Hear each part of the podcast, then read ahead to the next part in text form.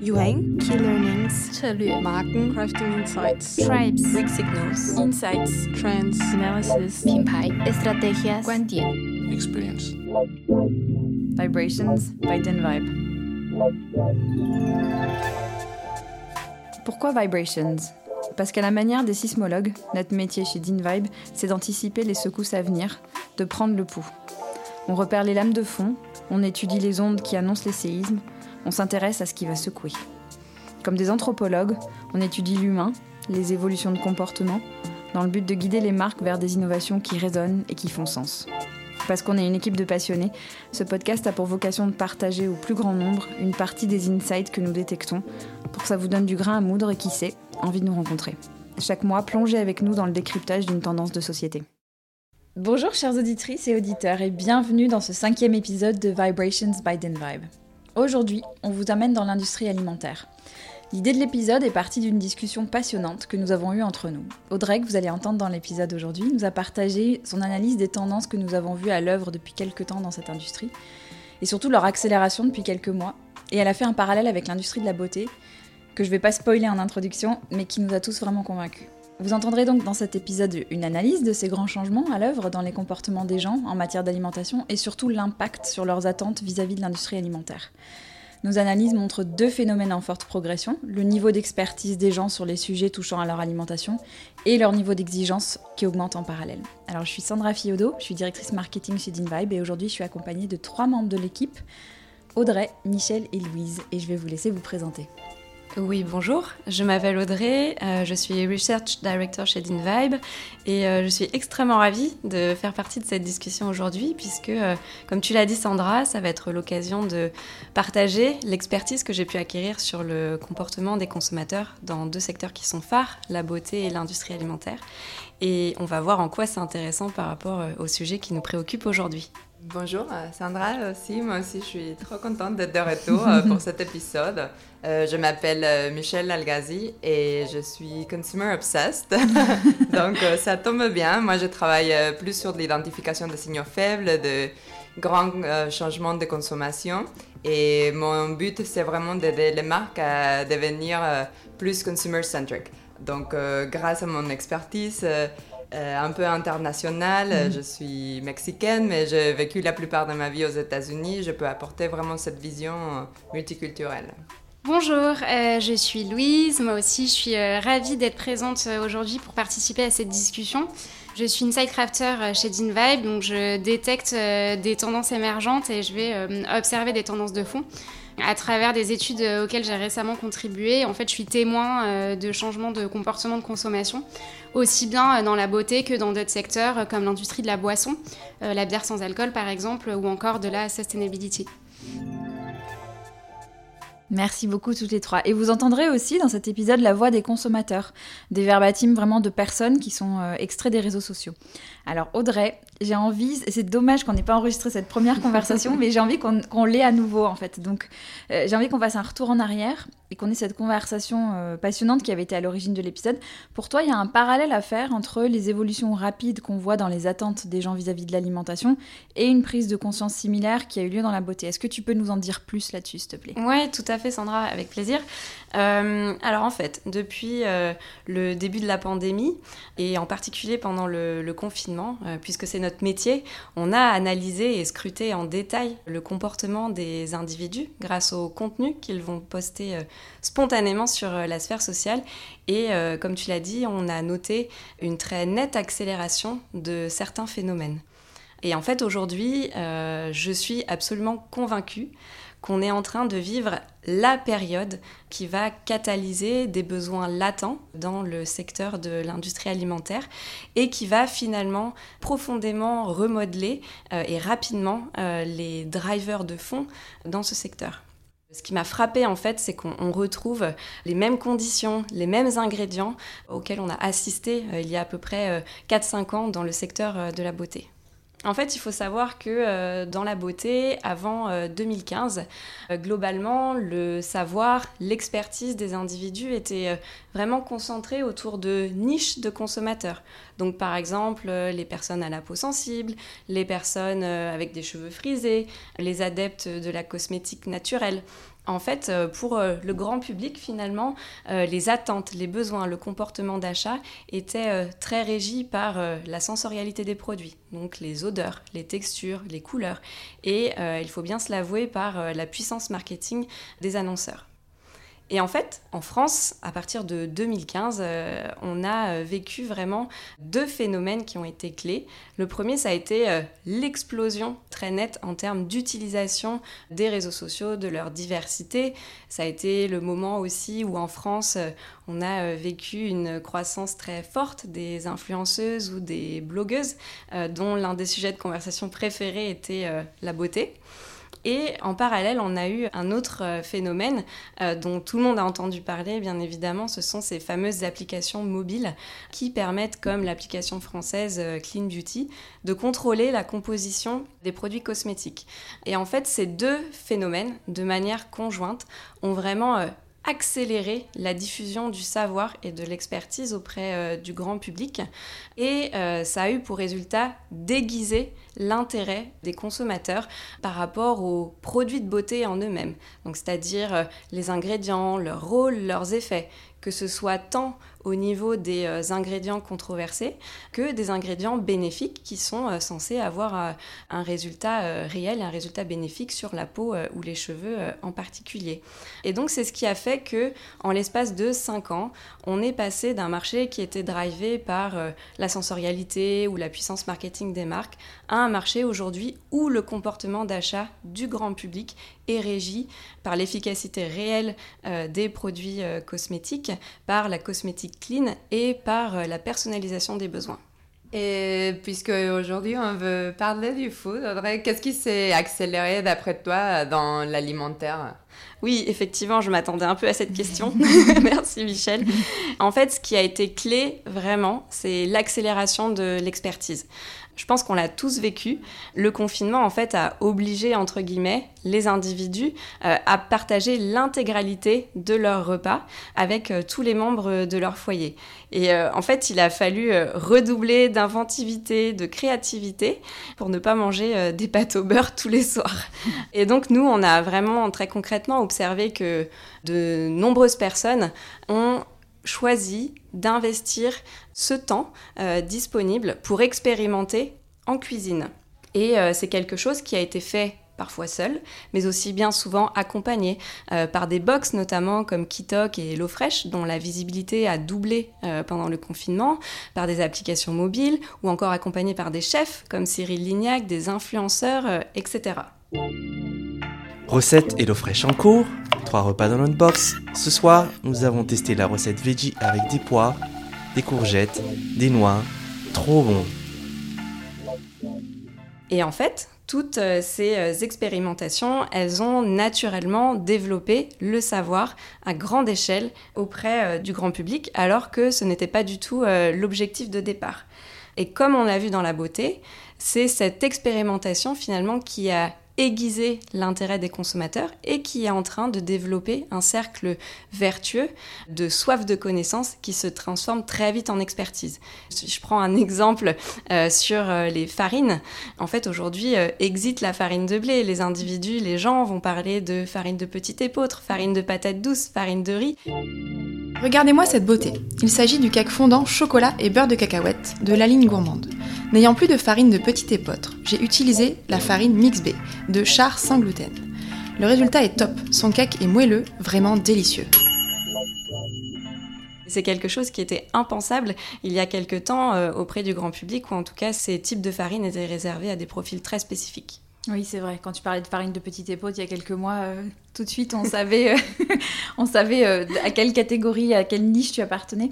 Mais du coup, ça veut dire quoi concrètement pour les gens qui nous écoutent et qui travaillent dans l'industrie alimentaire, dans l'industrie food? Ouais. En fait, pour moi, il y a vraiment un... une idée à retenir, c'est le concept de catalyseur. Mm. Et c'est vraiment un terme que j'aime beaucoup parce que je trouve qu'il symbolise parfaitement ce qu'on est en train de vivre dans le secteur de l'alimentation et ce qu'on a déjà vécu dans la beauté. En fait, le confinement, la pandémie de manière plus générale, va nous faire gagner 10 ans dans le changement de statut, de tendance qui était émergente. Quand on regarde ce qui s'est passé dans la beauté, ces changements de driver auprès du grand public, ils se sont faits en l'espace de moins de 5 ans. À l'échelle d'une industrie, euh, c'est extrêmement court. Et ce qui est pour moi aussi très important de comprendre, c'est que cette accélération, ce développement de l'expertise, eh bien, euh, il s'accompagne toujours d'exigences de plus en plus pointues chez les consommateurs. Et c'est pourquoi on prévoit qu'on va passer très rapidement d'un marché qui est fortement régi par des besoins de prix, de praticité, euh, d'achat d'impulsion euh, encore parfois, à un marché finalement d'experts avec des exigences très pointues. Alors justement, on va en parler de ces exigences dans la suite de la discussion, on va rentrer un peu plus dans le détail. Michel, toi, tu as vu cette tendance de fond se matérialiser aux US il y a quelques années déjà. Et d'ailleurs, c'était drôle parce que quand on en parlait entre nous, toi, tu as 10-15 ans d'avance sur tous les sujets qui commencent à émerger aujourd'hui. Est-ce que tu peux nous parler un petit peu du marché américain et de ce que tu as perçu et du parallèle qu'on peut faire? En effet, Sandra, euh, ce que l'on observe, c'est que le marché américain est souvent un précurseur, mm. euh, surtout quand on regarde le marché alimentaire et les tendances dans le food. Et cela est important parce que les États-Unis influencent de plus en plus les marchés européens. Et ce que ça veut dire, et c'est cela que nous, on veut faire comprendre à nos clients, c'est que les tendances fortes aux États-Unis, c'est vraiment juste une question de temps avant que ça arrive ici en France et que ça devienne un grand public. Donc, c'est important vraiment de garder un œil sur les US. Mm. Si on prend par exemple un exemple concret, le vegan, donc euh, cette tendance à ne plus consommer ni la chair animale, ni les produits laitiers, ni les œufs, ni le miel, euh, bref, euh, aucun produit vraiment en lien avec l'exploitation animale. Cette tendance qui est plus que ça, parce que c'est plus qu'un régime alimentaire, c'est mm. vraiment un changement de mentalité. Oui, c'est un mode de vie presque. Oui, complètement. Mm. C'est vraiment un changement de comportement et de mentalité. Mm-hmm. ça, cette tendance du vegan, on l'a vu développer aux États-Unis au début des années 2000. Donc, mm. euh, ça fait 20 ans. Mais c'est drôle parce que la vision euh, que nous, on peut avoir euh, du marché américain, bah, on va plutôt voir leur influence, alors c'est vraiment pour caricaturer, mais on va plutôt voir l'influence sur le côté burger, fast food et pas forcément l'alimentation saine. Oui, effectivement, c'est vrai que c'est un peu l'image euh, qu'on voit ici en France euh, des États-Unis. Mais en fait, euh, quand on regarde par exemple ces mouvements autour de la santé et le bien-être, ben, c'est là-bas que c'est né. Mm. Donc c'est un marché aussi qui est très développé dans tous les aspects de santé. Et c'est pour ça que je voulais prendre cet exemple du vegan, justement, parce que ça me semblait que ça illustre bien le point de, de l'avance peut-être du marché américain sur les tendances food. Donc, euh, comme je le disais, ces changements d'habitude est vraiment au cœur en fait euh, du boom euh, du health and wellness en fait de mm. la santé le bien-être ces mouvements ces changements de mentalité qu'on voit dans le consommateur et en vrai on ne peut pas parler vegan sans parler lait mm. c'est un bon exemple à prendre je prends les produits laitiers qui a été vraiment fortement impacté les derniers 20 ans aux États-Unis. On voit vraiment une baisse de 25% dans la consommation du lait de vache. Cette baisse, évidemment, est liée un peu à ce que tu disais, Audrey, sur l'augmentation de l'expertise des consos. En fait, les gens commencent à, se poser plus de questions sur la santé, évidemment, mais aussi euh, autour d'autres choses, non? comme la transparence et les côtés éthiques. Ils s'intéressent aux hormones qui sont injectées dans l'élevage, le bien-être animal, etc. on commence à avoir vraiment l'expertise euh, qui se développe sur plusieurs aspects. Non, la, santé ne suffit plus. Est-ce qu'on voit sur le lait, on, voit là, ce que tu décris là aux États-Unis, la baisse de la consommation du lait, on voit la même chose en France, on voit les prémices de ça? Effectivement, Sandra, et c'est ça qui, qui, est intéressant. En France, on est en train de voir euh, la même chose. Le marché de lait en France a, déjà une baisse de 3%. Donc, euh, ça arrive ici. Et on le voit avec euh, l'engouement des laits végétaux qui est vraiment en explosion, qui devient super populaire. Les laits d'amande, les d'avoine, je veux dire, on entend partout. Ça, on le voit vraiment, les consos qui développent une préférence pour ça. Donc, la même chose qu'on a vu aux US, ça va se passer ici. Aujourd'hui, on va décrypter les boissons végétales très tendance toujours. Oui, toujours le vent en poupe et je pense que ça va continuer, Marina, puisqu'en fait les nouvelles euh, recommandations de Santé publique France vont euh, dans ce sens, puisqu'elles conseillent maintenant seulement deux produits laitiers par jour pour les adultes, alors qu'auparavant c'était trois. Ce qui est intéressant avec ton exemple du lait, c'est que nous, on est des générations qui avons été élevées avec l'idée que euh, pour bien grandir, il faut avoir du calcium et que le calcium, on le trouve dans le lait. Et aujourd'hui, le niveau d'expertise dont Audrey parlait tout à l'heure fait que de plus en plus, on sait que c'est absolument pas la seule source de calcium euh, et qu'il y a d'autres aliments qui proposent davantage d'apport en calcium que le lait. Et du coup, le lait, c'est vraiment un sujet qui est à l'intersection, effectivement, de la santé, euh, mais aussi du bien-être animal dont tu parlais. Ce qu'on voit, c'est que les exigences et les niveaux d'expertise, ils sont à la croisée de la santé, de euh, l'environnement, de l'éthique, etc. Est-ce que tu peux nous parler un petit peu de cet aspect-là? Effectivement, en fait, euh, c'est vrai que le niveau d'exigence de la part des consommateurs n'est plus le même euh, aujourd'hui du fait qu'ils sont beaucoup plus experts sur les sujets. Et la même chose qui s'est passée sur les produits laitiers, on est en train de le voir se reproduire sur de la viande.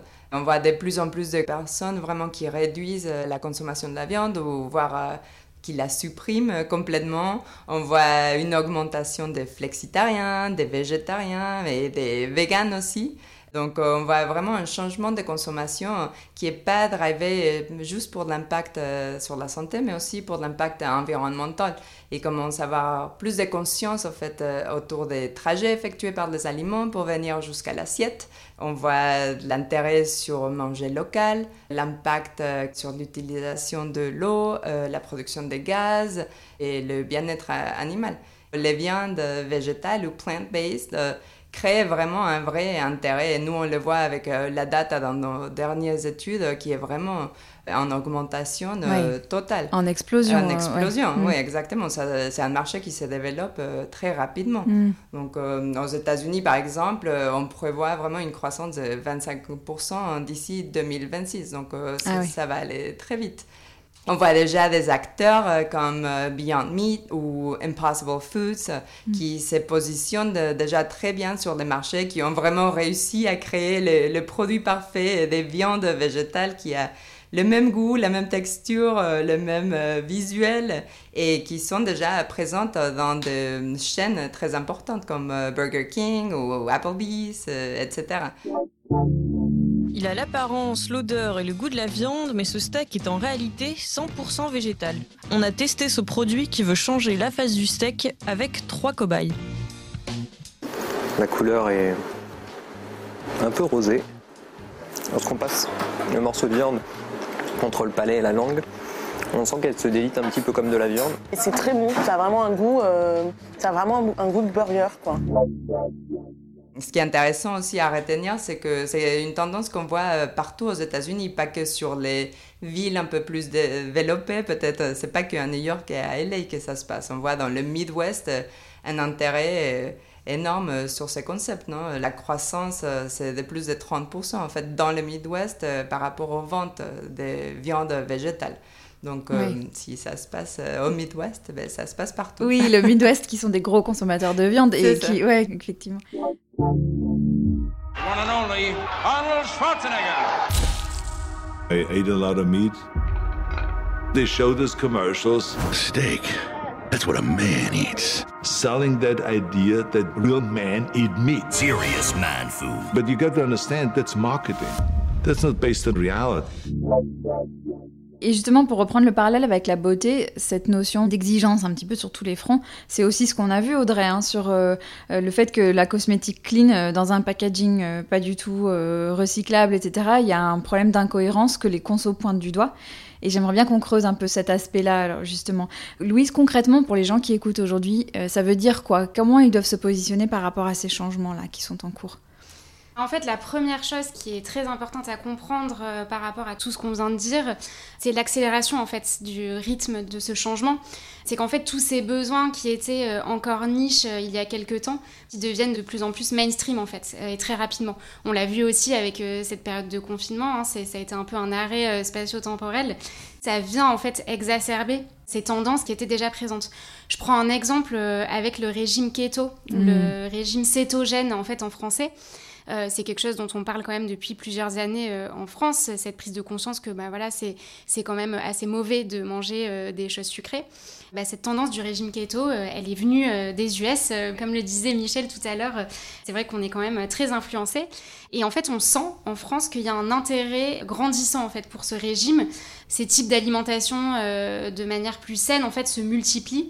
Et on voit aussi sur d'autres euh, thématiques. En fait, on va entendre des mots comme microbiote, euh, aliments fermentés, euh, micronutrition, voilà, pour ne citer que quelques exemples récents.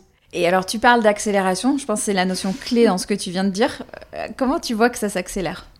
Ben, déjà au bureau, hein, parce qu'il y a quelques mois, j'étais bien la seule à vous parler de mon pizza au chou-fleur. Euh, et maintenant, ben, on est deux ou plus euh, à essayer de vous convaincre. ouais, c'est vrai qu'on a Vanessa qui s'y est mise là, pendant le confinement.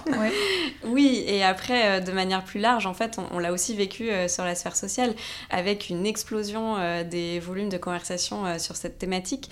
Mais au-delà de la pure volumétrie, en fait, ce qui est vraiment porteur de sens pour les marques, c'est l'analyse qualitative des conversations, puisque euh, on voit pas seulement euh, un intérêt, une curiosité pour ce type d'alimentation. Il y a véritablement eu une expérimentation, des tests pour euh, s'essayer à cette manière de s'alimenter avec des bénéfices réels observés et par conséquent des vrais besoins qui commencent à s'exprimer. Et d'ailleurs, on le voit, c'est un petit peu la preuve. Ces nouveaux adeptes euh, en fait de ces grandes thématiques, ils vont s'exprimer sur les réseaux sociaux et ils vont notamment exprimer une frustration parfois de ne pas trouver d'offres dédiées en magasin ou alors très difficilement. Salut mes Wanted J'espère que vous allez bien. Je souhaiterais m'adresser aux personnes ayant une alimentation cétogène. Savez-vous s'il y a des boutiques sur Bordeaux Centre qui vendent des produits low carb ou à faible teneur en glucides? Voilà voilà, merci d'avance, have a good day et si on reprend ce dont on parlait avec Michel, euh, sur l'intersection des attentes des consommateurs à la croisée de la santé, de l'impact environnemental, de l'éthique, ça veut dire quoi concrètement pour les marques qui nous écoutent? Oui, alors c'est ce que disait Michel tout à l'heure, hein, c'est que hum, aujourd'hui les marques, ça semble compliqué en fait d'adresser seulement un paramètre, que les consos vont vraiment euh, attendre euh, des, marques un engagement sur tous les fronts les gens, ce qu'ils attendent, c'est que la marque, elle s'engage vraiment sur la globalité de leur offre. C'est plus question de uniquement manger sainement. Euh, c'est qu'en fait, les industriels doivent voir en fait le problème d'une manière euh, beaucoup plus large, que ce soit sur un engagement éthique, euh, sur le respect de l'environnement. D'ailleurs, c'est quelque chose qu'on a observé récemment sur le secteur de la beauté. C'est que, bah, on voit par exemple les marques qui vont être vegan et cruelty free, qui sont en pleine croissance, et finalement, ce n'est plus que le fait de consommer en fait des produits qui sont clean qui sont respectueuses en fait pour la peau et pour la santé. Mais c'est au-delà de ça, c'est une responsabilité environnementale, c'est euh, voilà le respect des animaux, euh, c'est également euh, des thématiques comme l'inclusivité, la tolérance. Et en fait, les marques, elles sont aussi très appréciées quand elles prennent la parole en fait sur ces sujets-là. Ouais, parce que ce qu'il faut comprendre, c'est quand pour les consommateurs, tous ces sujets-là sont interconnectés. C'est pas des sujets qui vivent indépendamment les uns des autres. et que donc pour eux, si on n'en traite qu'un, finalement, on manque de cohérence. C'est un peu l'idée, non? Ce que tu dis. Ouais, exactement. C'est euh, typiquement, on le voit sur euh, euh, le suremballage avec les produits bio, par exemple. Mm. Les consommateurs vont s'exprimer en disant qu'ils ne voient pas en fait la pertinence d'être bio. Alors certes, c'est du coup manger sainement, mais pour autant, il y a du suremballage et donc un non-respect de l'environnement. Coloré, ludique, étonnant, dans les linéaires des supermarchés, le packaging est là pour nous aider à faire notre choix et nous pousser à l'achat. Mais ces emballages omniprésents envahissent ensuite nos poubelles jusqu'à les faire déborder. Ça pose euh, réellement une problématique euh, pour eux, parce qu'il y a vraiment ce manque de pertinence et d'engagement euh, global vis-à-vis des marques. Monoprix, c'est quoi ces couettes bio dans une barquette en plastique? Moi, ça me fait penser, Louise, ce que tu disais sur euh, l'engagement, sur tous les fonds. Euh, cette marque philippine euh, qui s'appelle Quorn, c'est une marque des viandes végétales qui est hum, vendue dans plusieurs pays, dont les US, mm. et qui met vraiment en valeur sur leur packaging les informations nutritionnelles, évidemment, mais aussi l'empreinte carbone du produit. I care about climate change and I love my food. So new Quorn Thai Wonder Grains is a step in the right direction because it helps us reduce our carbon footprint and that's got to be good. C'est hyper intéressant de voir des marques déjà commencer à faire ce type de démarche et qui est en vrai très en phase mm. avec euh, les attentes des consommateurs euh, aujourd'hui. Ce que vous racontez là, ça fait aussi écho à des choses, mais ça doit faire écho pour vous aussi. Mais euh, on est beaucoup à être maman ici. On, la voit cette incohérence de proposer des goûters bio mais suremballés et qui sont pleins de sucre. On se dit mais elle est où la solution qui cocherait toutes les cases quoi? Oui, c'est clair, c'est vrai que c'est compliqué euh, de trouver la bonne solution. Moi, je sens une énorme culpabilité quand j'achète des goûters pour mon fils. Mm. Soit je choisis euh, plein de sucre ou mm. plein de packaging, euh, etc. Donc, il n'y a pas la bonne solution. à moins de faire soi-même, mais, mais, on n'a pas toujours le temps. on n'a pas toujours le temps. Est-ce que tu as un exemple de marque Là, Michel nous parlait de Quorn, qui est une marque encore niche, mais dont on peut supposer que ça va créer un précédent finalement, cette euh, recherche de transparence, enfin cette proposition de transparence de la part des marques, euh, non seulement sur les informations nutritionnelles, mais aussi sur l'impact carbone. Est-ce que Louis, tu as un exemple de marque euh, plus installée peut-être, qui a pris la mesure de l'ampleur des attentes des consommateurs? Oui, tout à fait. je pense spontanément à Ben Jerry's, donc, mmh. que tout le monde connaît pour ses très bonnes glaces. C'est une marque que j'affectionne parce que je trouve qu'elle s'engage en fait euh, dans la totalité des, de ce que les consommateurs attendent réellement. Ils ne se contentent pas uniquement de vendre en fait un produit, mais ils vont euh, faire vivre une expérience, ils vont placer le consommateur au cœur de leur discours, euh, ils vont valoriser en fait leurs attentes et leurs besoins. Pour citer un exemple, il y a quelques années, ils avaient proposé à leurs consommateurs d'élire le meilleur goût ou le futur parfum de leur glace, et donc du coup pendant un an avaient fait une édition limitée avec le parfum qui avait reçu le plus de votes. Mais en fait, au-delà de ça, c'est aussi une, entreprise qui va s'engager, par exemple avec le commerce équitable, tout ce qui va être vanille, chocolat, café. Ils vont tracer en fait d'où viennent ces ingrédients euh, et vont s'assurer que ce soit bien issu du commerce équitable. Ça a été les premiers, par exemple, dans les années 90 à s'engager euh, contre l'hormone de croissance euh, bovine. Premièrement, ils avaient peur de perdre la confiance de leurs consommateurs et aussi parce qu'ils se faisaient du souci pour les fermes agricoles. Et donc en réponse à ça, alors déjà il y a eu voilà un, engagement pour dire bah non nous on est contre. Et puis deuxièmement c'était de dire bah on va créer en fait une association pour soutenir en fait ces fermes agricoles. Au-delà de ça, en 2014, ça a été un peu euh, les premiers à écouter les consommateurs euh, par rapport à la baisse de consommation de produits laitiers, comme le disait euh, Michel tout à l'heure. Et en fait, du coup, ils ont lancé une gamme vegan en mm. fait à la suite de ça. I think Ben Jerry's is doing such an awesome job with their non-dairy flavors. I haven't tried any other brands of non-dairy yet, so I'm not exactly sure what I should be looking for in non-dairy ice cream, but I highly, highly recommend Yeah. The non-dairy Ben Jerry's chocolate fudge brownie. It's so good. On voit que cette marque en fait va s'engager sur euh, différentes thématiques, en fait toutes celles qu'on a vues euh, tout au long de cet épisode, qui prouvent qu'en fait c'est possible de s'adresser en fait aux consommateurs euh, en incluant tous les besoins qui en découlent. Merci beaucoup à toutes les trois pour cette discussion qui était vraiment riche. Si on veut en retenir euh, l'essence, il y a deux notions. Il y a la notion d'accélération du niveau d'expertise, des connaissances des gens sur l'alimentation, et donc l'urgence à proposer des offres qui répondent à des besoins qu'on pouvait encore classer il y a très peu euh, dans des catégories niches, mais qui deviennent euh, vraiment grand public aujourd'hui. Et qui plus est, des besoins qui sont à la croisée des prises de conscience des gens, que ce soit en matière de santé, en matière de respect de l'environnement, d'éthique et bien d'autres sujets. C'est alors on sait, hein, le produit parfait n'existe pas, on sait que ce qu'on dit là c'est exigeant, mais il faut bien avoir en tête que acheter un produit aujourd'hui c'est adhérer aux valeurs de la marque et c'est de plus en plus vrai pour les consommateurs.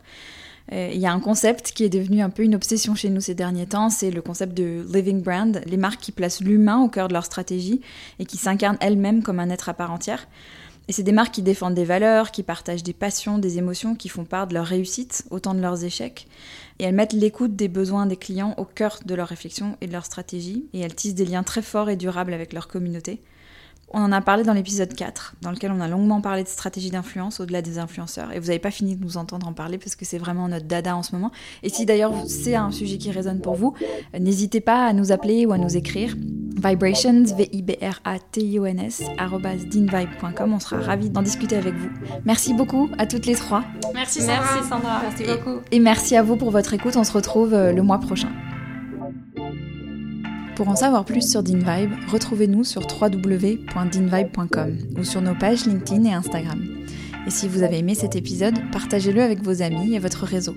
Vous pouvez aussi soutenir ce podcast en vous abonnant sur la plateforme de votre choix et en laissant un commentaire et des étoiles sur Apple Podcast. Cet épisode a été produit par le studio Encore Encore, réalisé par Chloé Vibo et Jeanne-Marie Desnos. Merci et à très bientôt.